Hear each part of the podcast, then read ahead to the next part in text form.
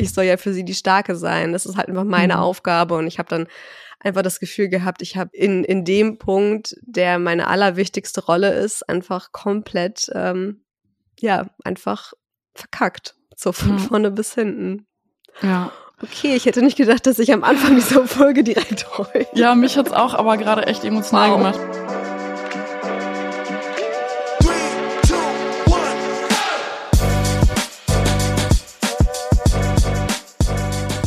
Mama halblang mit Rebecca und Sophia.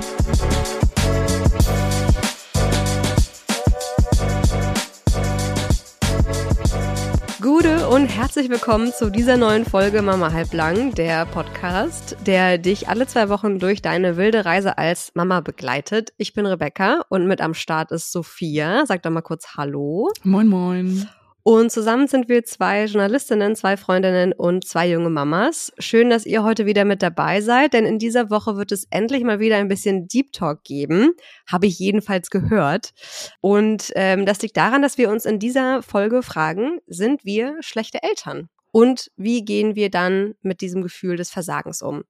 Aber es wäre keine richtige Mama halblang Folge, wenn ich dich, Sophia, nicht erstmal fragen würde, bist du Team Rakete oder bist du Team zerquetscht? Ich bin eine Rakete im Sinkflug, wie so oft. Ich schaffe das immer mit richtig viel Schwung in den Tag zu starten und baller dann auch so richtig durch ähm, und habe irgendwie Kraft und Energie. Ähm, ich bin auch gerade in in dieser tollen Zyklusphase, also meine Periode liegt gerade erst hinter mir. Ähm, wir bewegen uns so Richtung Eisprung und das ist einfach eine Phase, da fühle ich mich unbesiegbar. Und aber gegen Abend merke ich dann doch, wie der Tag mir in den Knochen steckt. Und ich darf nicht den Fehler machen, mich aufs Sofa zu setzen, weil sobald ich mich hinsetze, klappe ich einfach weg und, und krieg so richtig Sekundenschlaf. Ähm, und ja, dann merke ich die Erschöpfung. Aber ja, mir geht's gut. Wie geht's dir? Ja, so zyklusmäßig kann ich ja nicht gerade äh, wirklich was dazu sagen, weil äh, mittlerweile haben wir beinahe die 33. Schwangerschaftswoche erreicht. Und ich bin, ähm, wenn wenn es darum geht, Team Rakete, Team zerquetscht, bin ich irgendwie beides, ähm, wenn das zur Abwechslung erlaubt ist. Weil auf der einen Seite kriege ich irgendwie jeden Tag ähm, ganz gut rum aber merke dann auch, wie es mir dann reicht und wie ich dann am Abend dann noch echt müde bin und eigentlich jetzt wieder, wie im ersten Trimester, abends immer noch mal eine Stunde schlafen könnte, bevor es dann halt ein paar Stunden später so richtig ins Bett geht. Ich, ich merke dann richtig, dass ich abends da sitze und dann auch gar nichts mehr will in dem Sinne. Ich will dann mit niemandem reden, der nicht in diesem Haushalt existiert. Ich will nichts tun müssen und ich will einfach da sein. So. Geht mir und ganz genauso, außer dass ich nicht in der 33. Woche schwanger bin. Ähm, ja fühle ich. Aber bei dir muss es noch viel krasser sein. Ich war in der Schwangerschaft auch so unfassbar müde einfach und es wurde immer schlimmer. Ja, also ich finde, äh, dieses Mal ist es wirklich so, dass das zweite Trimester so dieses klassische Energietrimester ist, wo ich mich wahnsinnig, wahnsinnig gut gefühlt habe und toll und so, oh, was für eine geile Schwangerschaftserfahrung. Und dann ähm, jetzt so in der Mitte des, zwei, äh, des dritten Trimesters denke ich mir so, meh. Muss dann auch nicht mehr. Oh. Also so das Umdrehen tut sau weh im Bett von der einen auf die andere Seite. Teilweise liege ich auch fünf Stunden lang auf einer Seite und merke dann, wie sich auch so ein bisschen Wasser in meiner Hand angesammelt hat, weil ich halt mit der Hand so ein bisschen, also auf der Seite, dann ist dann die Hand so ein bisschen unten und dann sammelt sich da so ein bisschen Wasser in der Hand. Das ist irgendwie total blöd. Krass. Ja, also so Schwangerschaftswehwehchen kommen einfach jetzt dazu. Und, Aber ja, der ähm, wird ja auch immer schwerer, ne? Also du trägst ja auch mittlerweile. Ich, ich finde, also meine Hebamme meinte irgendwann im Vorbereitungskurs so, ja, und wahrscheinlich merkt ihr jetzt so langsam, dass ihr wirklich tragt, also so richtig Gewicht tragt mit euch. Ähm, und ich hatte das dann auch irgendwann wirklich gemerkt, so dieser Druck nach unten auch. Und ja, im Bett und so beim Aufstehen, beim Schuhe zubinden, der Bauch wird immer größer. Ja, Schuhe und Socken und so sind eh schon mal schwierig. Mhm. Aber ich, ich merke in dieser Schwangerschaft einfach auch total, wenn, ähm, wenn er so Wachstumsschübe hat. Also das habe ich, hab ich dir im Privaten schon mal erzählt, aber ich erzähle es jetzt euch nochmal, ähm, dass ich dann einfach so den Bauch als Körperteil sozusagen extrem bewusst wahrnehme und den so richtig fühle, dass er halt da ist und nicht so, mhm. wie du du weißt, dass du eine Hand hast, aber du fühlst sie nicht den ganzen Tag ähm, präsent, so, oh ja, ich mhm. habe eine Hand. Ich weiß ähm, genau, was du meinst. Ja. aber so, der Bauch ist dann einfach, der ist so schwerfällig und ja, okay, beweg dich, alles klar. Wie so ein ähm, Ballon, der dann wieder ein Stück weiter aufgepustet wurde. Ja, also das ist echt heftig. Das war, kann ich mich in der ersten Schwangerschaft nicht dran erinnern, dass das so mhm. war. Anyway, wir wollen es hier nicht zu lang werden lassen. Ähm, wir werden ja auch bestimmt, ich gehe bald in Mutterschutz in zwei Wochen. Und äh, da wird es dann Sicherheit immer, äh, mit Sicherheit in meiner Mutterschutzzeit nochmal ein kleines Update geben. Da wurde sich auch die ein oder andere Folge schon mal gewünscht. Deswegen mhm. schließen wir das Thema hier einmal ganz kurz. Denn ich will euch erstmal einen Überblick äh, darüber geben, was uns in dieser Folge so erwartet. Äh, wir wollen uns heute, wie gesagt, der Frage stellen, ob wir schlechte Eltern sind. Dafür erzählen wir euch von Momenten, in denen wir uns definitiv so gefühlt haben. Das heißt, erstmal gibt es so einen kleinen Anekdotenaustausch zwischen uns. Und anschließend wollen wir darüber reden, wie wir damit umgegangen sind und mit welchen Strategien wir uns aus dem Gefühl befreien konnten. Und damit es hier nicht einfach nur ein bisschen Babbelei wird, habe ich das ganze Thema auch nochmal für euch recherchiert. Und ich erzähle euch, warum es sogar gut ist, wenn wir Eltern hin und wieder in Anführungsstrichen schlechte Momente haben. Und um nicht immer nur einen auf Friede, Feuer, Eierkuchen zu machen, diskutieren wir ganz zum Schluss auch nochmal die spicy Frage, was denn nun wirklich, wirklich, wirklich Hand aufs Herz, Hosen runter tatsächlich schlechte Eltern sind. So, ohne Pinky Geschmiere auf Social Media, sondern so hands down schlechte Eltern. Wie immer gilt, wenn ihr uns in unserer Arbeit unterstützen möchtet, dann freuen wir uns wahnsinnig über eine liebe Bewertung auf der Plattform, auf der ihr uns hört und ganz besonders auch über ein paar warme Worte bei Apple Podcast, wenn ihr das benutzt. Hast du noch Fragen zum Programm, Sophia? Oder soll ich einfach starten? Ich bin bereit. Alles klar, dann legen wir los. Wie immer haben wir euch in unserer Community vorher gefragt, wie ihr mit diesem Thema umgeht. Und ganze 78 Prozent kennen definitiv dieses Gefühl, dass sie ab und zu wenigstens die schlechteste Mutter aller Zeiten sind. Wie ist es denn bei dir, Sophia? Ist für dich das Gefühl, eine schlechte Mutter zu sein? Also nicht grundsätzlich, aber halt so immer mal wieder. Ist das ein dir bekanntes Gefühl oder sagst du so, nee, das habe ich echt super, super selten? Also im Grunde ist meine Frage an dich, äh, wie sehr quält dich dieser Gedanke?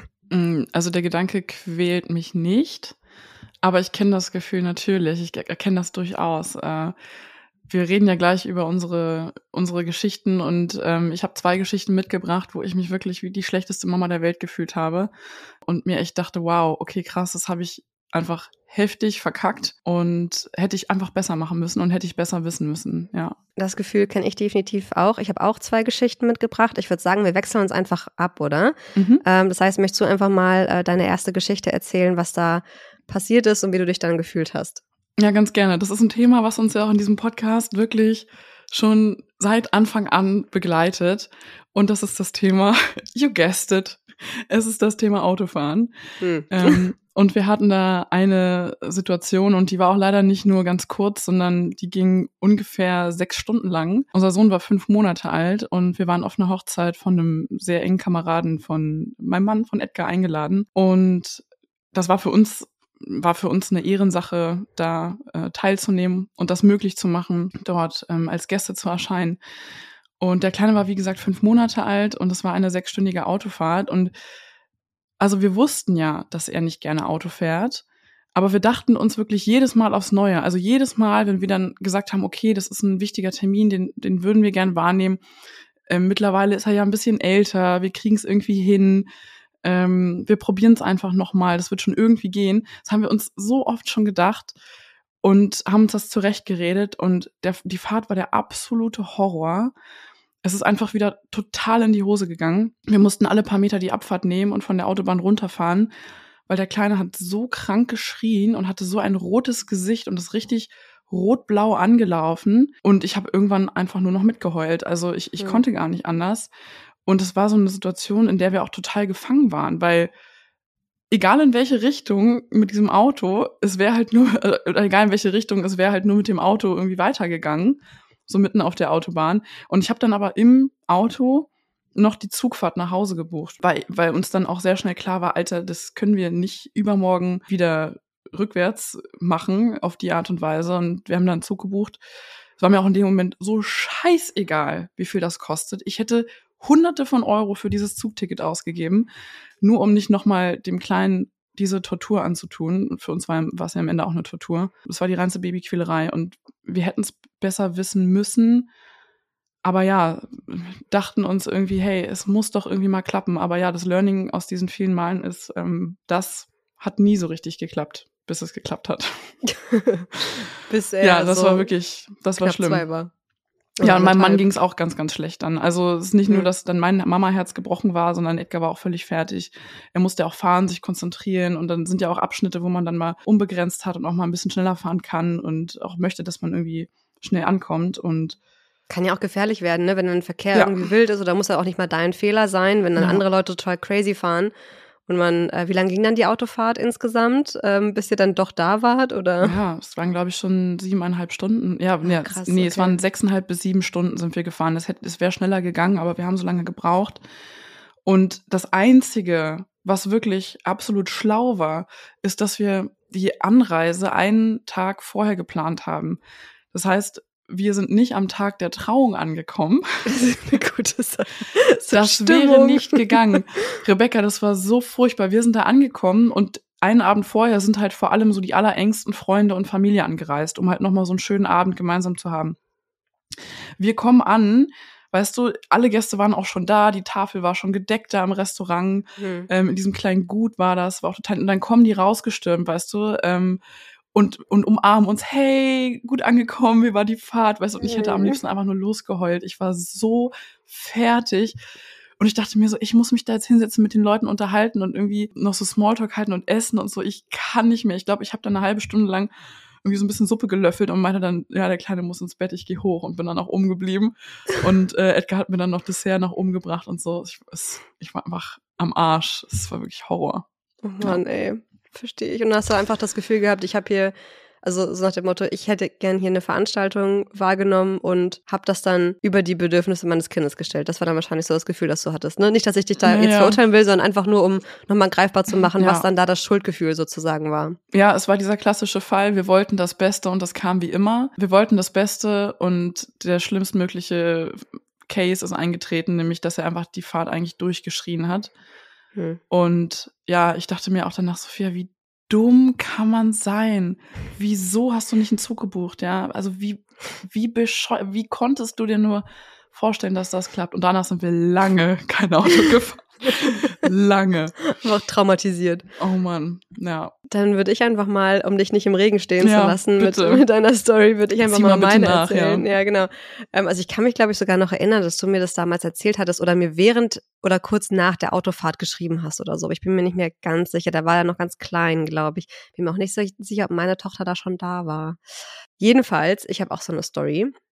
Ähm, und das ist gerade, äh, wie, wie eben bei der, bei der ähm, Eingangsfrage, dass du die Geschichte schon kennst, aber ich sie für unsere Community quasi nochmal ähm, erzähle. Es geht nämlich, oder ihr, ihr habt ja alle mitbekommen ähm, in den letzten Wochen, dass die extrem anstrengend für mich waren, weil wir einfach alle krank gewesen sind und ähm, ich mir einfach auch wahnsinnige Sorgen um meine Tochter gemacht habe. Das, waren, das heißt, es war nicht nur körperlich anstrengend für mich, diese drei Wochen insgesamt, sondern einfach psychisch es war einfach so ein halber Psychoterror, weil ich aus so einem Sorgenzirkel einfach nicht mehr rausgekommen bin. Also mir ging es einfach, um das so als Prämisse vorwegzuschicken, mir ging es einfach überhaupt nicht gut. Und als dann gerade wieder alle so halbwegs gesund waren, ist mein Mann für eine Veranstaltung über Nacht weg gewesen. Also der Samstag früh hat er sich auf den Weg gemacht und ähm, ist dann Sonntag am äh, frühen Nachmittag wieder nach Hause gekommen. Das heißt, ich hatte so, ja, so 36 Stunden allein mit Kind, mehr oder weniger. Ich hatte einfach so ähm, schon übelst den Kaffee auf, weil sie ähm, um 6 Uhr wieder schreiend wach war, die Stimmung dementsprechend, ich nicht richtig geschlafen, ich eh schon mega geschlaucht von diesen drei Wochen davor und ich wusste, scheiße, und jetzt fährt Felix weg. ja, mir ging es einfach überhaupt nicht gut und ich habe irgendwie versucht, diesen Tag rumzukriegen und dann ging es auch zeitweise ähm, tatsächlich ein bisschen und dann nach dem Mittagsschlaf gab es äh, folgende Situation. Wir waren beide in der Küche und ähm, über der Spüle der, ähm, der Wandschrank, das ist das Regal, wo die ganzen Snacks meiner Tochter drin sind. Also Quetschis, Maisstangen, das Kakaopulver, weil wir ab und zu kriegt sie einen Kakao von uns, ähm, solches, also so halt so eine Baby-Süßigkeiten-Schublade, wenn man so will, ist das. Und sie stand quasi unterhalb dieses Schrankes und und zeigte auf diesen Schrank und quengelte, quengelte, quengelte und dieses Quengeln verwandelte sich irgendwann in einen Tobsuchtsanfall par excellence. Und ich habe auch irgendwann einfach keine Kraft mehr gehabt, zu irgendwas Nein zu sagen. Deswegen habe ich ihr alles gegeben, was in dem Radius sein könnte, worauf sie zeigt. Sie kann mir ja noch nicht sagen, ich will ein Quetschi, ich will ein Glas Milch, ich will ein Glas Kakao, so, sondern ich muss dann immer noch so mehr oder weniger raten. Und sie hat einen Tobsuchtsanfall des Todes gekriegt und ich habe irgendwann so die Nerven verloren. Ich habe sie richtig angekackt. Also ich bin richtig, mein, mein Ton, ich habe nicht geschrien im Sinne von, ich fange dann an zu brüllen und man und die Wände wackeln oder so. D dafür bin ich nicht unbedingt der Typ, aber ich bekomme dann so einen sehr scharfen Tonfall und sehr energisch und ist, glaube ich, nicht weniger beängstigend, als wenn dann vor, vor dir jemand anfängt rumzubrüllen. Und ich habe dann halt ähm, gesagt so, was Kind, was was willst du denn? Ich verstehe dich nicht. Hier ist ein Quetschi, hier ist ein Glas Milch. Du hast alles, was ich dir irgendwie anbieten kann. Hab das Glas Milch auf, auf ihren kleinen Tisch geknallt und bin, also ich glaube, meine Grundstimmung war einfach komplett aggressiv. Ähm, ich bin komplett übergekocht und habe ihr gesagt, hier, nimm das. Ich weiß nicht, was du sonst willst. Hier ist alles, was du haben könntest in dem Moment. Ich habe keine Ahnung, was du von mir möchtest.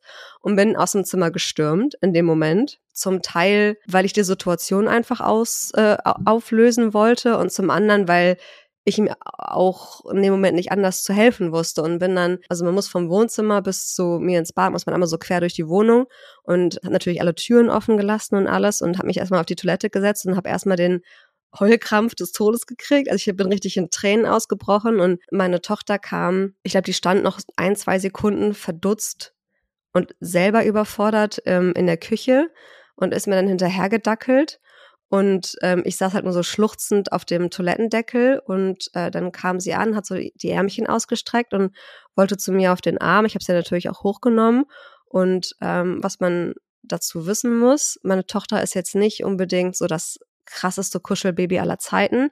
Das heißt, wenn ich sie auf dem Arm habe und sie ähm, ihren Kopf auf meine Schulter legt, dann macht sie das ent entweder, wenn sie krank ist oder todmüde.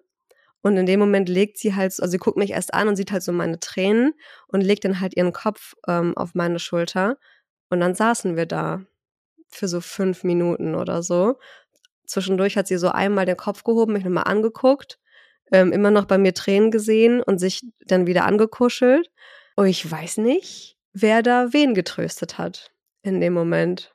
Irgendwie war es, es war so eine absurde Situation, weil ein Teil von mir hat sich total erleichtert gefühlt und deswegen war es auch so ein halb schöner Moment fast schon, weil ich dachte, okay, wir versuchen hier gerade zusammen da durchzukommen, durch diese extrem schwierige Situation. Und auf der anderen Seite habe ich mich wahnsinnig schlecht gefühlt, weil ich dachte, ich bin doch die Mutter. Das soll doch nicht so sein. Ich bin doch die, die stark sein muss, die für dich da sein muss, die dich, die dich begleitet und nicht wir uns gegenseitig und habe mich einfach echt gefühlt, als hätte ich als als Mutter, als Bezugsperson, als als Bindungsperson einfach ähm, volle Breitseite versagt. Ja, fühle ich. Also ist mir auch schon ziemlich genau so passiert, mit einem ähnlichen Ablauf dann auch. Ja, ist krass, ne, wenn dann diese, diese kleinen Wesen dann so angetapst kommen und vor einem stehen mit den Glubschaugen und ja. es bricht einem einfach hundertfach das Herz in dem Moment. Und man weiß auch, ich kann es jetzt gerade nicht wieder gut machen, ich kann es jetzt gerade nicht besser machen. Die, die Scheiße ist gerade einfach passiert. Ja. Und die ist gerade auch immer noch am Dampfen und es gibt gerade nichts, was man tun kann. Es ist einfach, es ist geschehen. Und ja, die, muss ich einmal tief durchatmen. Kenn so ich gut. so, so Kinder spiegeln dir ja auch diese rohe Emotionen ja. direkt wieder. Also die verschleiern das ja nicht hm. vor irgendeinem Hintergrund und wie, wie das Erwachsene manchmal machen, weil sie, weil sich Erwachsene vielleicht schon denken, okay, wie deeskaliere ich jetzt die Situation? So sind Kinder ja nicht. Kinder spiegeln dann einfach die Emotionen und sie hat mich einfach so angeguckt nach dem Motto, Scheiße, oder? Und ich habe auch nur gedacht, so ja, komplette Scheiße.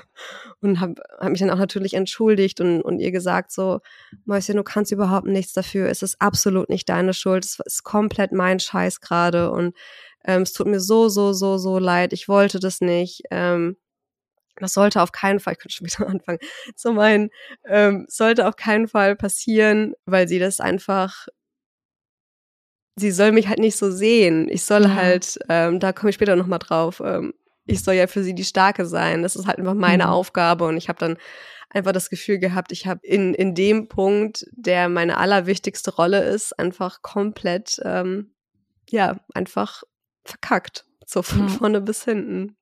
Ja. Okay, ich hätte nicht gedacht, dass ich am Anfang dieser Folge direkt heule. Ja, mich hat's auch aber gerade echt emotional wow. gemacht und die Gedanken dazu, die ich gerade habe, die machen mich auch echt emotional. Also zum einen denke ich natürlich, das ist jetzt so ein etwas nüchterner Blick darauf, ist es ja auch okay, dass Kinder wirklich das ganze Spektrum der Emotionen auch kennenlernen. Ähm, und dass sie auch mit solchen Situationen mal konfrontiert sind, eben um zu lernen, wie sie damit umgehen können oder ja, um halt so das auch innerhalb der Familie zu lernen, in solchen Situationen dann damit umzugehen und mit so großen Gefühlen umzugehen.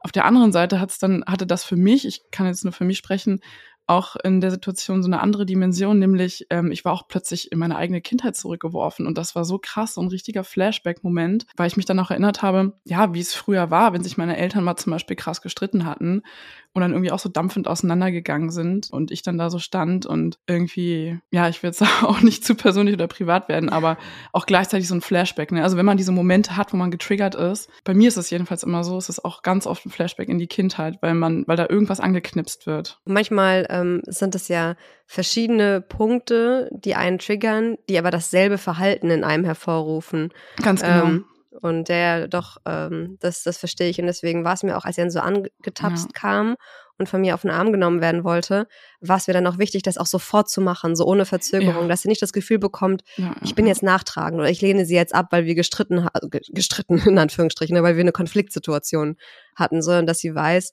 genau. auch wenn man, man sich mal ankackt, ähm, haben sich immer noch alle lieb. Aber Puh. Genau, ähm, wie wir damit umgegangen sind, damit dazu kommen wir gleich ja, nochmal. Ähm, deswegen würde ich einfach mal bitten, äh, die zweite Geschichte zu droppen, die du mitgebracht hast. Ja, ich mach weiter. Also die zweite Situation, wo ich mir dachte, wie zum Himmel konnte das passieren, konnte mir das passieren.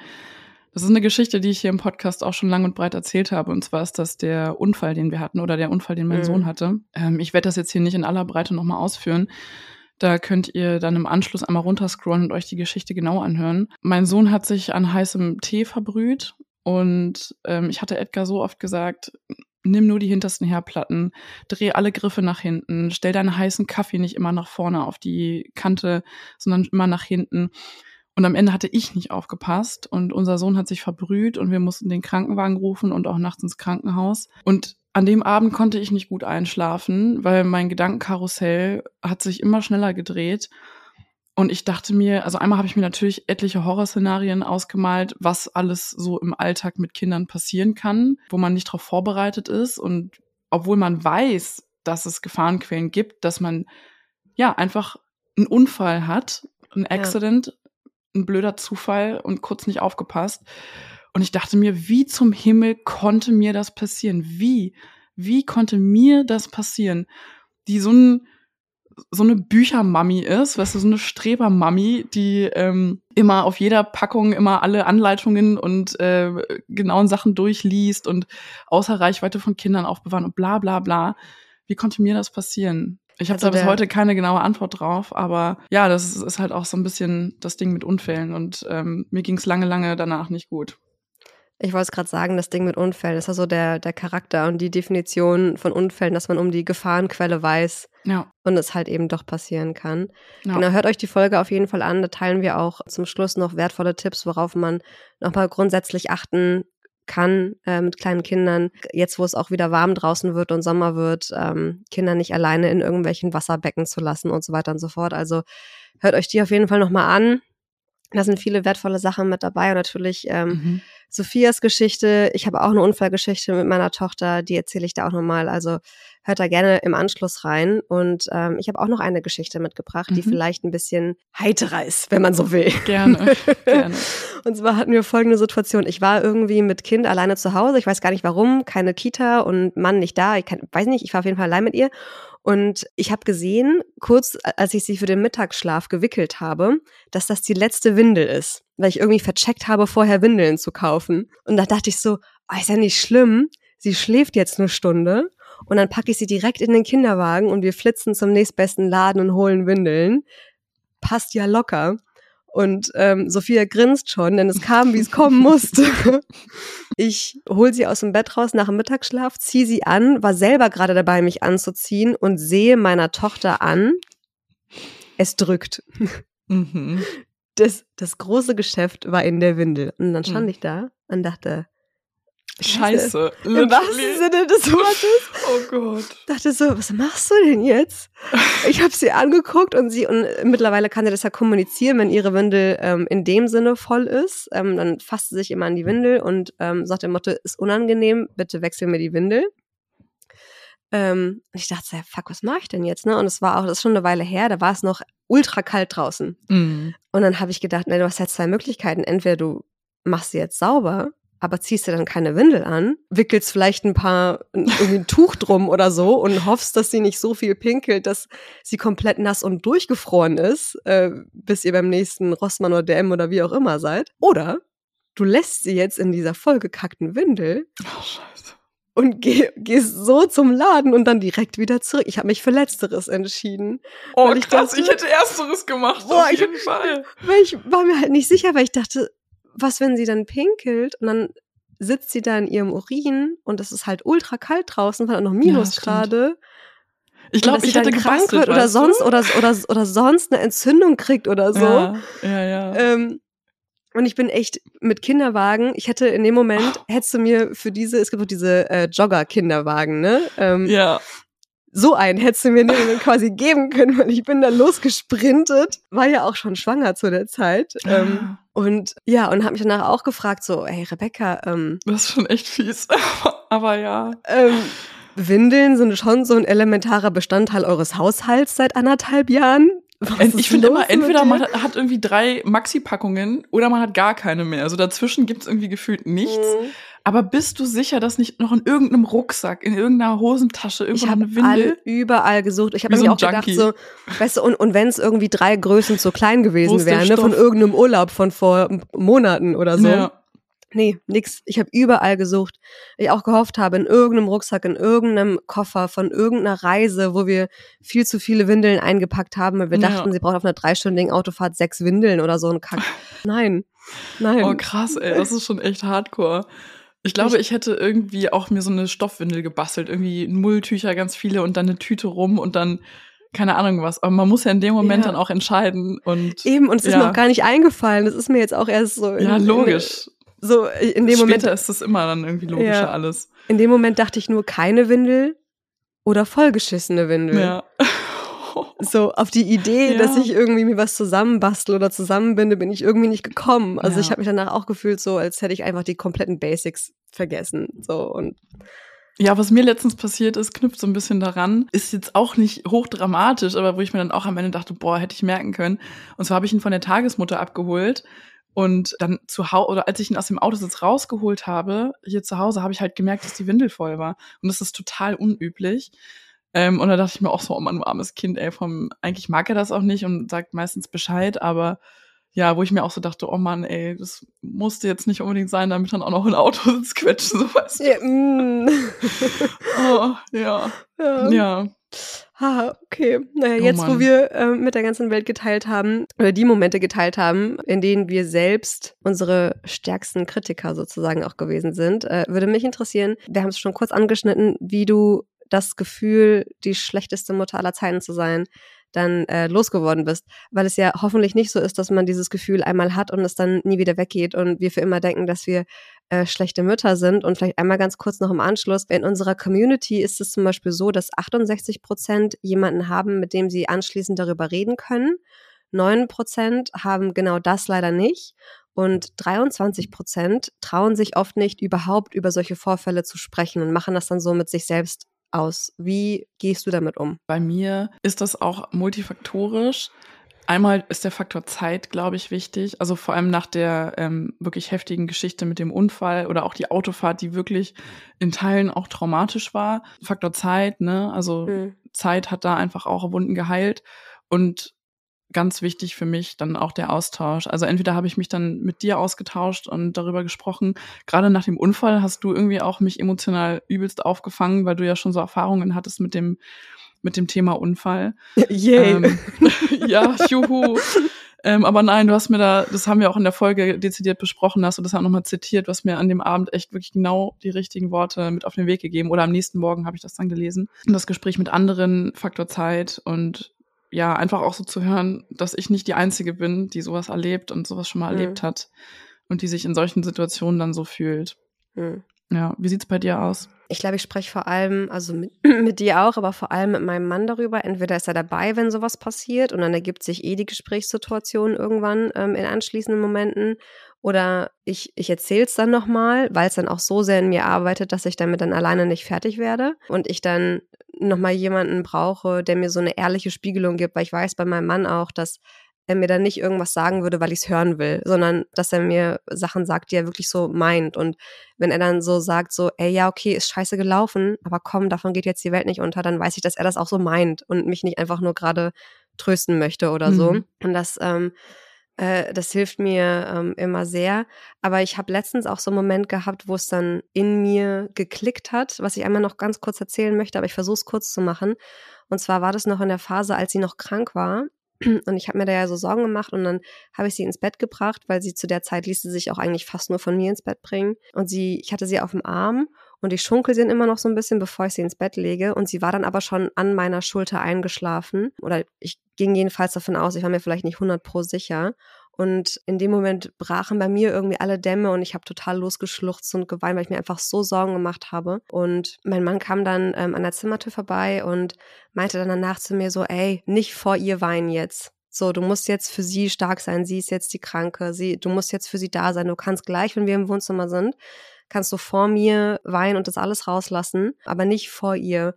Und da hat es bei mir richtig Klick gemacht in dem Moment, weil ich mich auch noch erinnern kann, wie sehr mich das teilweise verstört hat, wenn ich meine Mutter früher habe weinen sehen, als ich noch ganz, ganz klein war. Mhm. Also irgendwann kannst du es einordnen, klar. Ja, aber als Kleinkind ist deine Mama einfach deine Bank. So ja. einfach der Fels in der Brandung.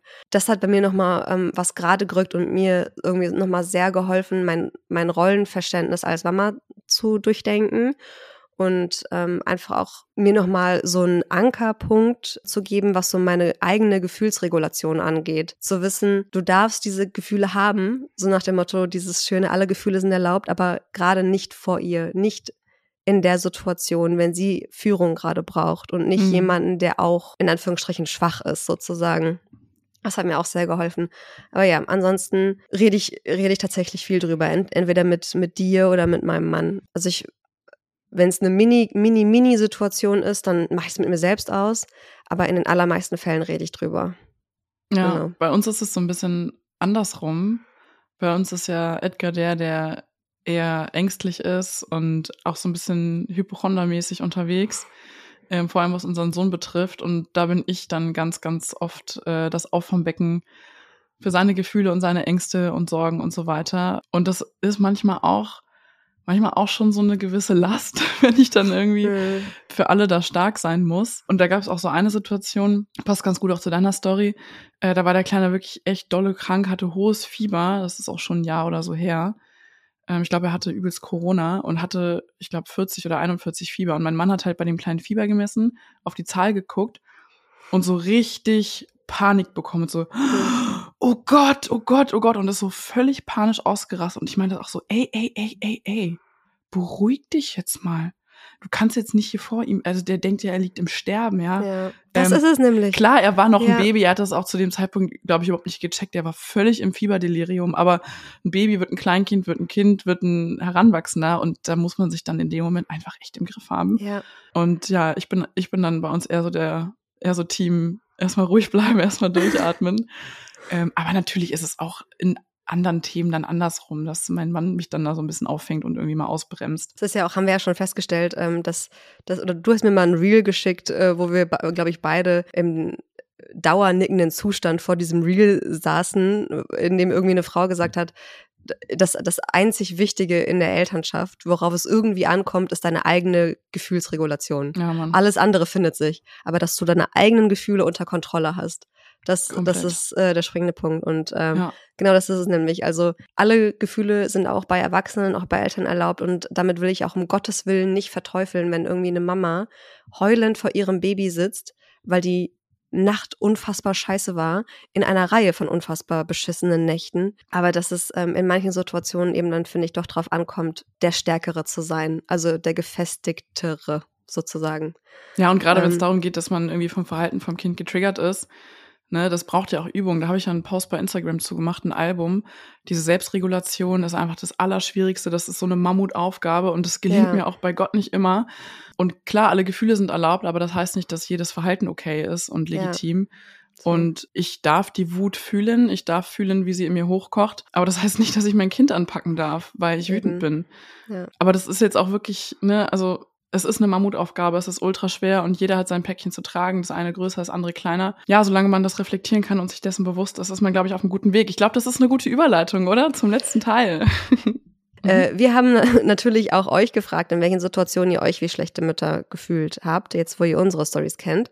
Und äh, wenn ich das mal in Kategorien einordnen müsste, dann wären das folgende Situationen, nämlich einmal Geduld verloren und Kind angeschrien oder auch ähm, einfach übertriebene Gefühle auf normale Situationen, so wie wir es auch gerade besprochen haben. Mhm. So, das auch nochmal am Rande mit dem, was wir gerade gesagt haben, ähm, da wollen wir niemanden für verurteilen, wenn das mal passiert, weil wie ihr uns in unseren Geschichten gehört habt, passiert uns das auch und es passiert auch nicht nur einmal. Dann ähm, aus der Panik ähm, oder aus einer Gefahrensituation heraus das Kind grob angepackt oder auch fixieren, um wichtige Medikamente zu verabreichen. Zu wenig Zeit fürs Kind, TV zu lange laufen lassen und sowas wie ähm, Podcast hören, während man mit dem Kind spielt, weil es einfach langweilig ist, was ich auch sehr fühle. ja, das mache ich regelmäßig, Leute, das ist voll okay. ähm, also äh, du hast äh, im Grunde hast du gerade schon äh, eine Frage vor, äh, oder eine Antwort auf eine Frage vorweggenommen, die ich noch gar nicht gestellt habe. Denn ich würde nämlich jetzt gerne kurz von dir wissen, wie es dir dabei geht, wenn du sowas hörst, weil ich für meinen Teil würde erstmal sagen, also wenn du mir von einer Situation erzählen würdest, aus einer dieser Kategorien, die ich gerade genannt habe, also egal welche davon, würde ich dir erstmal sagen, würde, oder würde ich ja nicht sagen, boah, was bist du für eine schlechte Mutter, sondern eher so, hey, chill, Du bist ja. auch nur ein Mensch, der versucht, alles unter einen Hut zu bekommen. Sei nicht so streng mit dir. Wie ja. siehst du das? Ja, alles, was gerade genannt wurde, habe ich schon selbst erlebt. Und für bei ein paar Sachen, da habe ich dann auch ein schlechtes Gewissen, wie zum Beispiel, wenn mein Sohn einfach viel zu lange glotzt. Und mit viel zu lange meine ich nicht irgendwie länger als 20 Minuten. Ey, bei uns sind 20 Minuten harmlos.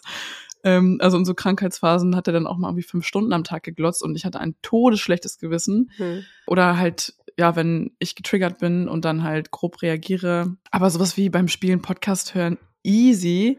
Ja. Für Medikamentengabe fixieren, ja, hey, es gibt halt sowas wie schützende Gewalt und das ist einfach in dem Moment wichtig und wir machen das für die Gesundheit der Kinder und ja, es ist notwendig.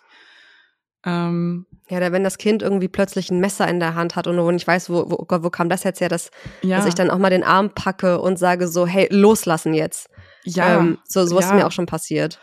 Ja, eben. Oder wenn der halt einfach, ähm, wenn wir über die Straße gehen und der sich mitten auf der Straße einfach hinwirft, so, äh, nein, also Entschuldigung, ja. dann kratze ich den halt von der Straße und, und, und setze ihn auf den Bürgersteig und begleite dann da den, äh, den, den Wutanfall, der mich dann ziemlich sicher erwartet.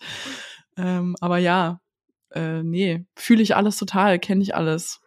Ja, und jetzt ist natürlich so, dass es manchmal total egal ist, was andere sagen oder wie sehr jemand versucht, uns aufzumuntern, weil wir selbst dieses Bild einer perfekten Mutter so sehr verinnerlicht haben, dass wir uns irgendwann selbst davon ähm, überzeugt haben, eine schlechte Mutter zu sein in dieser oder jenen Situation, weil wir einmal, zweimal oder auch siebenmal von unserem gewählten Weg der Mutterschaft abgekommen sind. Und ähm, wer jetzt der ultimative Mama Halblang-Fan ist, wird hier vielleicht schon einige Parallelen zu der Folge sehen, die wir mal gemacht haben über das schlechte Mama-Gewissen. In der ging es nämlich darum, dass wir uns irgendwann im Laufe unseres Lebens und auch durch vorangegangene Generationen ein Bild angeeignet haben, wie eine perfekte Mutter zu sein hat. Und dieses Bild verändert sich zwar immer mal wieder, je nach Zeitgeist, aber was sich durchgehend hält, ist einfach, dass es ein Idealbild einer Mutter gibt, an der wir uns Frauen nicht nur orientieren, sondern sie am besten gleich sein wollen, und zwar zu jeder Tages- und Nachtzeit. Was das Ganze soziologisch bedeutet, habe ich in der Folge zum schlechten Gewissen erklärt. Also wenn ihr euch dafür mehr interessiert, dann hört euch auf jeden Fall diese Folge gleich im Anschluss an. Aber kurz zurück hier zu unserer Folge. Wir wissen also, wir alle haben ein perfektes Bild einer Mutter internalisiert und wir alle scheitern zwangsläufig regelmäßig an dieser Vorstellung. Warum, wieso, weshalb, wie gesagt, erkläre ich in der anderen Folge. Und jetzt gibt es aber einen britischen Psychologen, Max äh, Pemberton heißt der, der Gute, und der sagt, es ist sogar gut, nicht perfekt zu sein und nicht immer perfekt auf alle möglichen Situ Situationen zu reagieren, wie wir es uns vorgenommen haben. Und darauf will ich ganz kurz eingehen, bevor wir zur letzten spicy Frage kommen. Es sind zwei Gründe, die er nennt. Und zwar zum einen, ständig perfekt sein zu wollen führt zu Stress, Burnout und krankhafter Vernachlässigung der eigenen Bedürfnisse, weil es einen immensen Druck auf uns ausübt. Ne? Wenn wir immer versuchen, alles überall geben zu wollen, alles überall zu sein, überall 10.000 Prozent zu geben. Daran müssen wir scheitern, daran werden wir alle scheitern und sich diesen Druck zu machen, das macht uns einfach wirklich krank. So, so muss ich, glaube ich, ganz drastisch so sagen oder gebe ich einfach in den drastischen äh, Worten wieder, die er gewählt hat. Und der hat ein Interview gegeben, der Daily Mail, und da drückt äh, der Psychologe das ganz schön aus. Er sagt nämlich, Familie ist kein Job im wirklich beruflichen Sinne. Also du hast keine Probezeit, nach der du einen Bewertungsbogen bekommst, äh, wo es dann am Ende heißt, friss oder stirb, soll heißen, du darfst Mensch sein. Mensch mhm. sein hört nicht auf, nur weil du Mutter geworden bist. Und das darf auch das Kind wissen, dass du nur ein Mensch bist. Mhm. So, was ich schon mal einfach als Message mega wichtig finde an der Stelle und hoffentlich bei dem einen oder anderen ein bisschen Druck rausnimmt. Und der zweite Punkt, wenn wir mal nicht perfekt reagiert haben, heißt das ja, wir haben eine Konfliktsituation ausgelöst. Und aus gesund geführten Konflikten lernen wir, lernen wir Menschen am meisten. Halt nicht, wenn alles perfekt und gut läuft und wir alles in 3000 schönen bindungsorientierten Wörtern erklären können, sondern wir lernen aus schwierigen Situationen, aus Konfliktsituationen. Und wenn immer alles perfekt laufen würde, ohne dass jemand Fehler macht, hätten die Kinder nie Grund, sich mental von uns zu lösen und auch eine eigene Meinung und Haltung zu etwas zu entwickeln, weil dann ist ja irgendwie immer alles geil gelaufen und die Kinder konnten so mit uns den Strom entlang schwimmen sozusagen. Aber das ist ja schließlich das, was äh, irgendwann zwangsläufig Schritt für Schritt passieren muss. Wir wollen unsere Kinder ja zu selbstständigen Wesen begleiten, erziehen, machen, wie auch immer du es ausdrücken möchtest, und sie selbstbewusst in diese Welt entlassen. Heißt also, wenn wir die Nerven verlieren und das Kind anschreien, es aber zum Schluss hinbekommen, uns beim Kind zu entschuldigen und ihm erklären, was da gerade passiert ist, dann lehren wir unseren Kindern nicht nur, dass erstens Fehler okay sind ähm, und wie wir mit Konflikten gesund umgehen, sondern auch zweitens, wir geben ihnen dadurch auch unterschwellig die Möglichkeit ähm, zu erkennen, das ist eine Situation, zu der du dir explizit deine eigene Meinung bilden musst. Du darfst nicht einfach akzeptieren, dass ich dich angeschrien habe, denn es ist nicht okay, dass ich dich angeschrien habe. Und diesen Unmut darfst du empfinden und den darfst du zum Ausdruck bringen. Du darfst in diesem Sinne diesen Keil der in dem Moment zwischen Mutter und Kind herrscht, weil es ja eine Konfliktsituation einfach ist, das ist berechtigt, den als solchen anzuerkennen. Es ist auch wichtig, dass dann das Kind diesen eigenen Standpunkt in dem Sinne entwickelt und in dem Moment ja sozusagen gegen die Mutter ist, nur in dieser Konfliktsituation. Und das ist super, super wichtig für die Charakterbildung. Und das fand ich total einleuchtend. Wie geht's dir?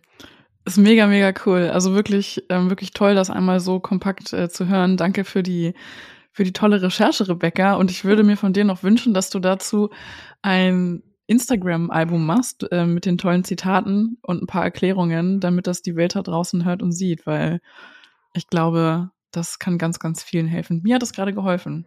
Ich, ich werde das mitnehmen. Ich habe das auch gelesen und dachte so, hey, das erschließt sich mir total. Da, da geht es ja nicht darum zu sagen, boah, geil, du hast dein Kind angeschrien, ja. ähm, sondern erstens den Druck rauszunehmen, so nach dem Motto, Menschsein ist vollkommen okay und normal. Ja. Und zum anderen, dass wenn man es halt gesund hinkriegt, diesen Konflikt zu lösen, dass da alle nur gestärkt rausgehen können. Das ist halt so die, die Message auch in allen anderen Beziehungen. Es ist, ja. dass man sich nie streitet und nie Konflikte hat, ja. ist nicht unbedingt ein gutes Zeichen.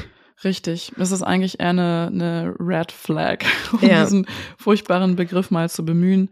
Konflikte gehören im Leben dazu in jeder Beziehung, Beziehung zu Arbeitskollegen, zu Freunden, zu Familienmitgliedern, zum Ehepartner, zum, zu den eigenen Kindern.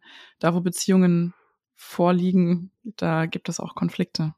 So. Schön. Ich hoffe, es ist auf jeden Fall verständlich geworden, was wir ja, hier ausdrücken dir. wollten.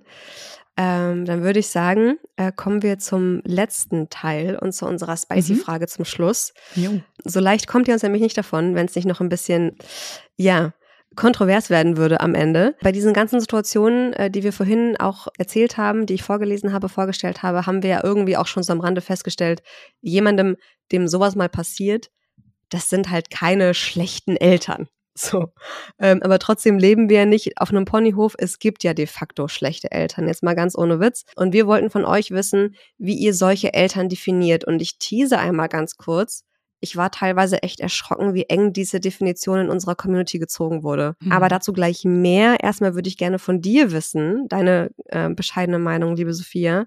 Was sind mhm. denn für dich wirklich schlechte Eltern?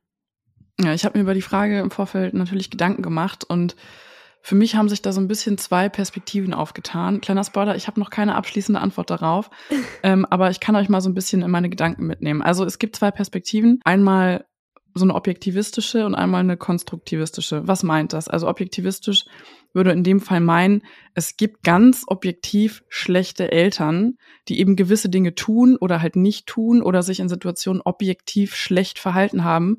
Mhm. Und deshalb sind sie schlechte Eltern oder in dieser Situation ein schlechtes Elternteil gewesen. Und die konstruktivistische Perspektive wäre, dass man halt alles immer im Kontext bewerten muss. Man kann halt nur so gut sein, wie man in dem Moment sein kann. Jeder hat sein Päckchen zu tragen und manchmal weiß ein Mensch ja auch gar nicht, dass etwas dem Kind schadet oder man mit einem Verhalten dem, dem Kind schadet. Und da wäre dann ein schlechtes Elternteil, das wissentlich falsch handelt. Hm. Ich habe jetzt noch mal ein Beispiel mitgebracht, weil das ist ja schon ein bisschen abstrakt, ein Beispiel mitgebracht, um das ein bisschen greifbarer zu machen. Also die Situation in meinem Beispiel wäre, das Kind bekommt am Tag drei Quetschis und darf die auch so aus der Packung nuckeln. Und die Mama denkt sich eben nichts Böses dabei. So, jetzt einmal zu den Fakten. Wer unseren Podcast hört, der weiß auch, dass das nicht gut für die Zähne ist, weil die werden von der Fruchtsäure umspült und es ist auch ernährungstechnisch nicht so optimal, weil das Kind würde sich niemals in so kurzer Zeit so viel Fruchtzucker und so viel Obst reinballern. Und jetzt könnte man eben objektivistisch sagen, das ist objektiv falsch, das ist nicht richtig und in dem Punkt hat die Mama falsch gehandelt und ist deswegen eine schlechte Mama. Oder man kann sagen, die Mama wusste das gar nicht, die konnte einfach nicht besser und ähm, daher kann man sie auch in dem Kontext nicht so hart verurteilen. Wenn jetzt eine Mama das aber wissentlich regelmäßig macht und sich dabei denkt, scheiß drauf, ist mir völlig egal. Nun ja, dann kann man eventuell von einer schlechten Mama reden, die ihrer Verantwortung auch nicht nachkommt. Aber da würde mich dann, da habe ich dann auch wieder mehr Fragen als Antworten. Da würde mich dann natürlich auch interessieren, warum sie das nicht tut, warum sie es nicht besser kann. Genau, das wären meine, meine Gedanken zu dem Thema. Ich finde eine Sache ganz spannend, die du angesprochen hast mit dem wissentlich so handeln. Das ist für mich auch ähm, in ganz vielen Situationen der springende Punkt. Ja. Weiß ich in den jeweiligen Situationen, dass ich gerade falsch handle. Das finde ich nämlich auch ähm, ganz wichtig. Ähm, da, da ist auch für mich so ein bisschen der Unterschied zwischen Fehler machen und schlecht sein. Und Schaden. So, genau, mhm. weil, ähm, naja, Schaden kann ja am Ende beides, aber die Intention ja. dahinter quasi ist ja, ähm, ist dann ja wichtig, weil, Stimmt, ja. ähm, wie in deinem Beispiel so, wenn du es nicht weißt, aus welchen Gründen auch immer, dann ist das zwar trotzdem für dein Kind schädlich, aber du hast, deine Intention war in dem Moment nicht, wissentlich deinem Kind zu schaden. Genau. Das ist für mich auch auf jeden Fall ein springender Punkt. Was sich in der Community so ein bisschen rauskristallisiert hat, wo ich auch sagen würde, das ist so die Untergrenze, auf die wir uns, glaube ich, alle einigen können, was schlechte Eltern sind. Weil ähm, was mir als Unterscheidung auch wichtig ist, ist nur weil Eltern Fehler machen und vielleicht auch mal, also du weißt ja auch, dass, an, dass dein Kind anzuschreien nicht gut ist, so, und trotzdem passiert es halt. Also Fehler machen und wiederholt Fehler machen, in welchem Kontext auch immer, heißt ja nicht automatisch für mich, das ist jetzt eine schlechte Mutter oder ein schlechter Vater, so. Aber die Untergrenze, auf die wir uns, glaube ich, alle einigen können, was sehr oft genannt wurde, ist einfach, ähm, schlechte Eltern sind Eltern, die körperliche oder psychische bzw. emotionale Gewalt ausüben. Und wer das macht und im schlimmsten Fall dauerhaft macht, ja, den würde ich als ein schlechtes Elternteil.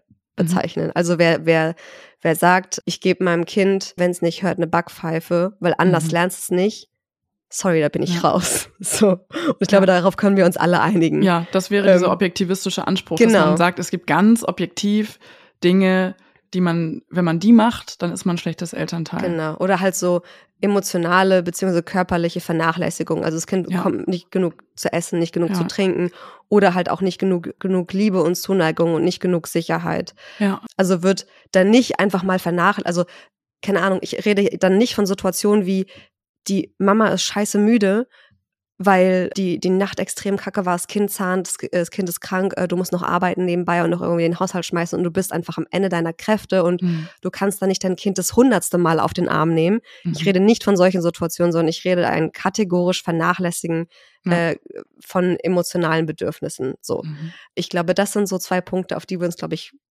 einigen können. Also Ja, auf, auf die sich auch alle irgendwie einigen können, würde ich mal behaupten. Oder viele, die meisten. Ja, das ist ja auch am Ende ju- juristisch geregelt, ne? Also wir haben ja auch Gesetze in Deutschland, ne? diese Fürsorgepflicht und so weiter. Also ja. ähm, und da gibt's halt immer diesen Punkt, es gibt ja diesen blöden Spruch, Dummheit schützt vor Strafe nicht. In gewisser Weise schon. Also im deutschen Rechtssystem ist es ja auch so, dass quasi, also dass die, die Schuldfähigkeit und sowas auch berücksichtigt wird. Ähm, aber ja, es gibt ganz objektiv Sachen, die halt einfach so nicht gehen und die kann man dann auch entsprechend bewerten. Juristisch kenne ich mich überhaupt nicht aus, deswegen wage ich mich nicht auf dieses Terrain. Aber ähm, Ich bin auch nur ein True Crime Junkie. so ein bisschen was weiß ich dadurch tatsächlich. Das bildet. Und ähm, dann gab es aber noch so ein paar Sachen bei den Antworten, wo ich gesagt habe, okay, interesting. Mhm. Also ähm, zum Beispiel, da hat jemand geschrieben, schlechte Eltern sind für sie ähm, Eltern, die ihr Kleinkind in die Kita geben. Das habe ich auch gelesen. Da dachte ich auch, Digga, brennt dir eigentlich ich- der Helm? Ich dachte so, ähm, okay. Oder halt Zucker in der Ernährung. Schließt vielleicht auch so ein bisschen an dein Beispiel an Ja, oder so. Aber also ich habe mir da auch ein paar Gedanken zu aufgeschrieben und ich, ich glaube halt irgendwie, wir leben in einer Zeit, in der psychische, also natürlich auch die körperliche, aber vor allem so die em- emotionale Gesundheit so hoch geschätzt und so wichtig genommen wird wie noch nie zuvor. Ja. Und deshalb hat es mich auch so interessiert, was die Community da sagt, so. Hm. Ähm, so wo mittlerweile die Grenze gesetzt wird zwischen, genauso was du gesagt hast, äh, so diese Unterscheidung zwischen, wo muss ich den Kontext mit einbeziehen und wo sind es objektiv schlechte Eltern. Ähm, und da hat mich einfach diese Grenze interessiert und ich war wirklich teilweise ein bisschen schockiert. Gerade bei den Punkten, die ich gerade genannt habe mit Kita und Zucker, finde ich schon, muss man schon ein bisschen aufpassen, dass man nicht in diese Mom-Shaming-Schiene reinrutscht. Da muss man nicht aufpassen. Ich finde, das ist schon astreines Mom-Shaming. Oder wenn Ähm. jemand zum Beispiel sagt, oh, dein Kind äh, schläft irgendwie mit sechs Monaten im eigenen Bett, im eigenen Zimmer. Krass, ihr seid echt schlechte Eltern, weil ihr verwehrt dem Kind Nähe oder so ein Scheiß. Weißt du, das ist halt so eine bescheuerte Beurteilung. Ja. Ähm, wie mit dem Zucker auch. Also, ja. Also jeder darf natürlich irgendwie seine eigene Meinung und seine eigenen Grenzen haben, aber man muss halt im Gegenzug auch genauso akzeptieren, dass die Grenzen und Meinungen bei anderen eben anders Richtig. aussehen. Richtig, genau. Ähm, so, und mit Punkten wie Kleinkind in die Kita und Zucker in der Ernährung, das ist halt für mich kein Schwarz oder Weiß, wie du das dann objektivistisch betrachtet hast, Mhm. sozusagen. Und halt auch nicht dieselbe Kategorie wie sein Kind regelmäßig schlagen oder Ja, so. Also das ist genau. für mich einfach eine andere Dimension. So das zum einen. Und dann gab es für mich noch einen Konfliktfall, den ich Mhm. mit dir sozusagen gerne besprechen würde. Und zwar nämlich, äh, was noch oft genannt wurde, da ging es so um das Priorisieren von Bedürfnissen. Und indiskutabel wäre für mich natürlich so das konsequente Zurückstellen von den Bedürfnissen des Kindes, was wir gerade auch schon so halb angesprochen haben. Denn für mich ist ein, ist ein, wenn nicht sogar der elementare Teil des Elternseins, dass da jetzt eben jemand ist, der kategorial wichtiger ist als du. Was natürlich nicht heißt, dass es keine Balance geben darf zwischen verschiedenen Bedürfnissen, aber dass es unter dem, unterm Strich dem Kind erstmal gut gehen muss. So. Mhm. Aber keine Ahnung, also ich wurde zum Beispiel auch irgendwie zigmal dafür verurteilt, dass wir ohne unsere Tochter in Urlaub geflogen sind oder so, weil dann gesagt wurde, was? Ähm, Finde ich aber auch bescheuert. Vor mir habt sie ja nicht irgendwie in der Abstellkammer geparkt für zwei Wochen, sondern sie war halt bei ihrer Oma und hatte einfach eine richtig geile Zeit. ja, genau, aber da würden dann andere würden dann argumentieren ähm, und sagen, das Bedürfnis deiner Tochter ähm, ist irgendwie bei den bei Mama und Papa zu sein und Mhm. ihr habt dieses Bedürfnis unter euer Bedürfnis Paarzeit zu haben gestellt. So, das wäre dann die Argumentation dahinter. Ja, die wissen ja Ähm, gar nicht, was deswegen- das Bedürfnis deiner Tochter war in dem Moment, ne? Also das Ja, kon genau. konntet ihr ja nur als Eltern in dem Punkt dann Ja. bewerten. Also die sagen dann, es ist eine, eine hinreichend annehmbare äh, Wahrnehmung in dem Moment und sagen Ja. dann deswegen, das war das Bedürfnis der, äh, der äh, äh, meiner Tochter. Aber das ist ja im Prinzip genau dieser Konfliktfall, ne?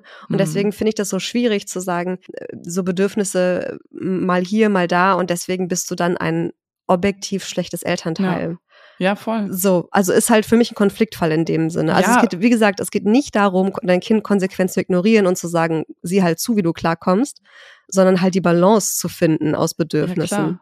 Ja, und dann kommen natürlich auch noch Faktoren mit rein, wie, ja, du hast angesprochen, die psychische Gesundheit. Es gibt halt auch psychische Störungen, es gibt Persönlichkeitsstörungen, psychische Krankheitsbilder, halt echt Riesenpäckchen, die Menschen mit sich rumtragen. Und denen geht's dann auch selber nicht so gut und die sind dann halt auch nicht so gute Eltern.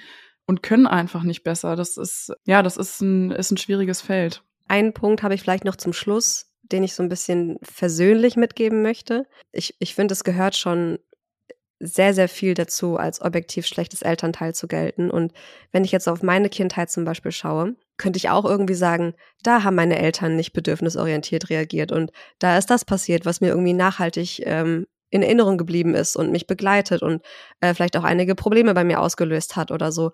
Und wo ich rückblickend sagen würde, da hätte ich mir ein anderes Verhalten von meinen Eltern gewünscht oder so, wo es auch teilweise vielleicht mal echt nicht okay war, äh, wo man in Anführungsstrichen objektiv sagen würde, das war nicht okay. Aber ich würde trotzdem niemals auf die Idee kommen, zu sagen, meine Eltern waren schlechte Eltern. Äh, meine Eltern sind ganz, ganz, ganz tolle Eltern, die mit ihren Fehlern und mit dem, was ihnen mitgegeben wurde und wie auch immer ihr absolut Bestes gegeben haben in der Situation, in der sie waren. Ähm, und das ist so ein, so dieser Punkt der Vergebung. Den ja. möchte ich irgendwie so ein bisschen auch mitgeben. Also klar, es gibt Situationen, es gibt ja auch immer mehr Fälle, die öffentlich werden, die öffentlich ähm, diskutiert werden, wenn Kinder mit ihren Eltern brechen, wenn da wirklich äh, psychischer Missbrauch stattgefunden hat und sowas und dann, dann sollen die erwachsenen Kinder das um Gottes Willen auch tun dürfen. Die will ich damit gar nicht tangieren. Es geht um die Durchschnittskindheit, würde ich mal behaupten. Ja. Und da einfach auch ein bisschen Vergebung an den Tag zu legen, soweit euch das möglich ist. Ähm, ist nicht immer möglich, verstehe ich, gibt bei mir auch Punkte, aber dass man einfach sagen kann, ihr habt da euer Bestes gegeben und ihr seid deswegen keine schlechten Eltern, weil ihr hier und da Fehler gemacht habt. Nimmt vielleicht auch bei sich selbst ein bisschen Druck raus in Bezug auf sein eigenes Elternsein mit seinem Kind. Ja, ja, auf jeden Fall. Also Vergebung ist immer noch mal, also Vergebung finde ich eh ist ein ganz, ganz schwieriges Wort. Da kommt auch immer so ein bisschen drauf an, wie man das definiert. Aber ich weiß komplett, was du meinst und ich gehe da auch total mit. Mutter Nachsichtig sein, sein oder so. Ja, oder auch einfach Verständnis, einfach erstmal verstehen auf einer rationalen Ebene, was da überhaupt abgegangen ist. Wenn mich Mama sein auch eine Sache gelehrt hat, ist echt so in Bezug auf andere und Bewertungen, du weißt nie, was da gerade abgeht. Du weißt nie, an welchem Punkt dieser Mensch gerade ist. Du weißt nie, wie der Tag war. Du weißt nie, wie die Woche war. Du weißt nicht, ob das irgendwie, weiß ich nicht, eine Mama ist mit drei Kindern alleinerziehend und der Mann äh, ist irgendwie letzte Woche ausgezogen und weiß nicht, also weißt du, was ich meine? Ja. Du weißt halt nie, was für ein Päckchen jemand zu tragen hat. Objektiv schlechte Eltern stehen für mich auch schon mit einem beim im Knast. Also die haben dann wirklich so, sind dann wirklich so justiziable ähm, Sachen, die die machen oder eben nicht machen. Das wären für mich objektiv schlechte Eltern und alles andere. Da habe ich dann auch immer erstmal mehr Fragen als Antworten. Ja, ist ein, ist ein guter Punkt von dir, dass man rückblickend, ähm, wenn man auf Situationen mit seinen Eltern guckt, Verständnis dafür entwickeln kann, im Sinne von, ich verstehe rational, was da passiert ist und kann mir auch herleiten, warum du, du dich in der Situation so und so verhalten hast, was es natürlich trotzdem nicht okay macht und dass du deswegen ja. sauer oder verletzt bist, ist doch trotzdem noch vollkommen nachvollziehbar und legitim. Aber ja, that's life. That's life und ich wollte ja. an dem Punkt nur mitgeben, dass man, es ist halt nicht schwarz oder weiß, ganz, ganz, ja. ganz oft, gerade in, ja, Eltern ich verstehe meine Eltern erst, seitdem ich selbst Mama bin. Und auch so. nicht seitdem ich Mama von einem Baby bin, sondern seitdem ich Mama von einem Kleinkind bin, was mich äh, emotional auch echt herausfordert. Und erst seitdem verstehe ich meine Eltern. Und erst seitdem verstehe ich auch, warum meine Mama äh, uns dann ja nachmittags einfach eine Pizza gemacht hat und wir die vom Fernseher essen durften. Wir waren die glücklichsten Kinder überhaupt. äh, noch mit ein bisschen geschnittener Gurke und dann durften wir abends einfach glotzen und die hat dann einfach auch gechillt und einfach die Stunde für sich genossen. Das ist Fühl ich. Ich, ich, ich brauche ich gar keine Frage mehr stellen. Ja. Ähm, das liegt auf der Hand, ja, dass ähm, man sich auch so seine Auszeiten gönnen muss irgendwie, wenn es nicht anders geht. Ja, Eltern-Kind-Beziehungen sind einfach das eines der kompliziertesten Dinge im Leben. Nicht umsonst gibt's so viel, also nicht nur uns als Podcast, sondern so viele andere Podcasts und Bücher und Und jeder Mensch hat eine. Jeder Mensch hat Eltern. Ja. Äh, ob er sie kennt oder auch nicht kennt. Jeder Mensch hat Eltern. Und, auf die eine oder andere Weise, ja. Ja, jeder Mensch hat eine Eltern-Kind-Beziehung auf eine oder beide Weisen, genau. Ich denke mal, da wird uns der Gesprächsstoff nie ausgehen. Nope. ähm, und in diesem Sinne schließe ich jetzt aber erstmal den Inhalt dieser Folge und entlasse dich aber natürlich nicht ohne Rauschmeißer-Fragenrunde. Jo. Auf geht's oder was? Auf geht's. Alles klar. Erste Frage. Ähm, es gab da äh, kurzzeitig mal einen Twitter-Trend mhm. ähm, und da haben ähm, Leute geschrieben, ja, ja, Sex ist toll, aber Punkt, Punkt, mhm. Punkt. Und haben dann halt irgendwas dazu geschrieben, was sie selber total toll finden und was mhm. bisschen unterbewertet sozusagen mhm. ist. Ähm, wie würdest du diesen Satz vervollständigen? Sex ist toll, aber?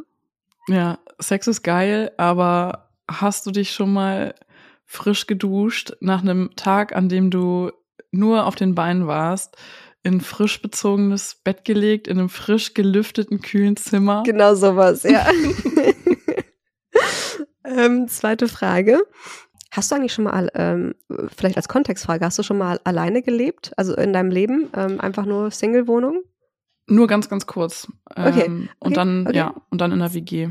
Zählt. Also was ist das Nervigste am Zusammenleben mit einer anderen Person? Dass ich irgendwie so tun muss, als hätte ich mein Leben im Griff und wäre ordentlich. Also bei Edgar ist jetzt egal, weißt du, da ist wirklich Hosen runter, aber ähm, so mit Freunden oder Leuten, die man nicht kennt, da muss man ja auch schon immer so sein Geschirr wegräumen und sowas. Äh, Mhm. nervt mich, nervt mich total. Und letzte Frage. Äh, ist ein kleines Gedankenspiel. Äh, mal angenommen, du hast einen Autounfall gehabt und leidest an Amnesie. Oh Gott.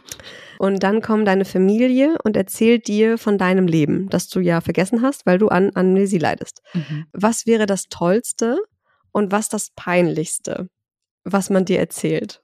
Das hast mir aber hier zwei Fragen untergejubelt. Du hast die Fragen ausgegraben, auch alle sowieso. Die sind echt gut. Also, ich leider an Amnesie, lieg im Krankenhausbett, weiß gar nichts mehr. Meine Familie kommt und erzählt mir den schönsten Moment meines Lebens. Nee, sie erzählen dir einfach so von deinem Leben, Ja. ähm, sozusagen. Okay. Und, und was, was sie dir erzählen könnten, wenn du jetzt auf dein Leben zurückblickst, was Ja. wäre so das Tollste, was sie dir erzählen Ja. könnten über dein Leben und was das Peinlichste? oh Gott, oh Gott, oh Gott. Puh. Also über dein reales, jetzt existierendes Leben sozusagen. Nur, dass du das halt vergessen hast. Ja, das Tollste wäre selbstverständlich, dass ich zwei absolute Traumhochzeiten hatte mit dem gleichen Mann, aber ähm, einmal standesamtlich, einmal eine große Feier mit allen Freunden und Familie und dann die Geburt meines Sohnes. Da würde ich, glaube ich, dumm aus der Wäsche gucken. Was? Ich habe ein Kind? Hä? Und das Peinlichste? Ist ja auch immer, ist ja auch immer Auslegungssache. Mir ist nicht so viel so peinlich. ähm, würden dir gleich 80 Sachen einfallen oder ist es jetzt? Nee, ne? Im Peinlichen. Also mehr so eine unangenehme Sache würde mir Ja. einfallen. Wofür ich mich so einfach in Anführungsstrichen schämen würde. Weil ich mir rückblickend denken würde, so, really? Also ich kann ja mal, bei mir das Unangenehmste wäre zum Beispiel, ähm, was ich für ein krasser, so gerade so in meinem Alter 17 bis 21, 22 war, glaube ich, so die Extremphase, was ich für ein People-Pleaser war. Ja, das wäre so das es Unangenehmste. Ja, bei mir ist es das komplette Gegenteil. Ich hatte nämlich in meiner Teenie-Phase, dachte ich irgendwann echt, ich bin die Allergeilste und mir kann keiner was. Und Das hatte ähm, ich nie. die totale Rebellion auch, ne? Also ich bin dann auch einmal nachts ausgebüxt und hat meine Mama mich angerufen und meinte, wo bist du? Und ich hat, fand das halt auch cool und war so voll auf dem Rebellentrip und dachte ich bin die Allergeilste und die Coolste und ich habe es voll gecheckt und ähm, das ist rückblickend schon echt hart cringe, also wirklich super peinlich. War ich auch echt unausstehlich, glaube ich. Ich würde gerne Zeitreise machen und einmal kurz gucken, wie die Sophia von damals war. Ich glaube, hätten wir uns gut verstanden? Nee, ich glaube nicht. Ich glaube, ich wäre dir zu arschig gewesen und du mir zu uncool. Ja, ich, ich habe so ein ähnliches Gespräch letztens mal mit wem anders geführt. Wir wurden auch mal irgendwann, genau in dem Q&A, das ich letzte Woche gemacht habe, äh, wurden wir sozusagen gefragt, wenn wir keine Mütter wären, sozusagen, Mhm. ob wir uns, ob wir auch so Freunde geworden wären. Das ist eine sehr gute Frage. Und meine wir, hätten erste, uns, wir hätten uns wahrscheinlich gar nicht kennengelernt. das ne? ist es nämlich, genau das habe ich nämlich auch gedacht. Genau das war, war auch das meine immer noch eine. Twitter-Bekanntschaft, eine, Ja. eine flüchtige, ja. Ich glaube, wir hätten diesen Deep Dive hätten wir niemals gemacht, ja. Ja, aber nicht, weil wir uns grundsätzlich dann nicht grün gewesen wären, sondern weil einfach, also die Ja. Mutterschaft ebnete einfach so den Weg dahin. Und ich glaube, wäre die nicht da Ja. gewesen, dann wäre es, glaube ich, einfach schwierig geworden. Oder hätte einfach sehr, sehr, sehr viel länger gedauert. Ja, einfach, das ist eine große Gemeinsamkeit, ähm, die uns da zusammengeschweißt hat. Schönes Schlusswort, oder? Cool, ja. Würde ich sagen. Das waren jetzt so dreieinhalb Rauschmeißerfragen. Ähm, ja, Aber macht ja nichts. Ähm, ich merke ich mir für eine- nächstes Mal. ähm, das, ich finde, es war eine sehr, sehr coole Folge. Es hat, mich, hat mir Ja. wahnsinnig viel Spaß gemacht und ich habe total viel mitgenommen und es ist unerwartet emotional geworden. Äh, gleich am Anfang dieser Folge. Da war jetzt irgendwie wieder alles dabei. Ich hoffe, Mhm. ihr konntet es auch ähm, genießen, habt was mitgenommen, fühlt euch ein bisschen besser in eurem Muttersein, habt auf jeden Fall mitgenommen, dass ähm, Perfektsein nicht nur nicht alles ist, sondern einfach eine absolute Unmöglichkeit und ähm, es auch nichts Erstrebenswertes ist, weder für euch noch für euer Kind. Ansonsten wünsche ich euch einen schönen Resttag, Restwoche, restliche zwei Wochen, bis es uns wieder gibt. Und bis dahin machen wir alle halb lang.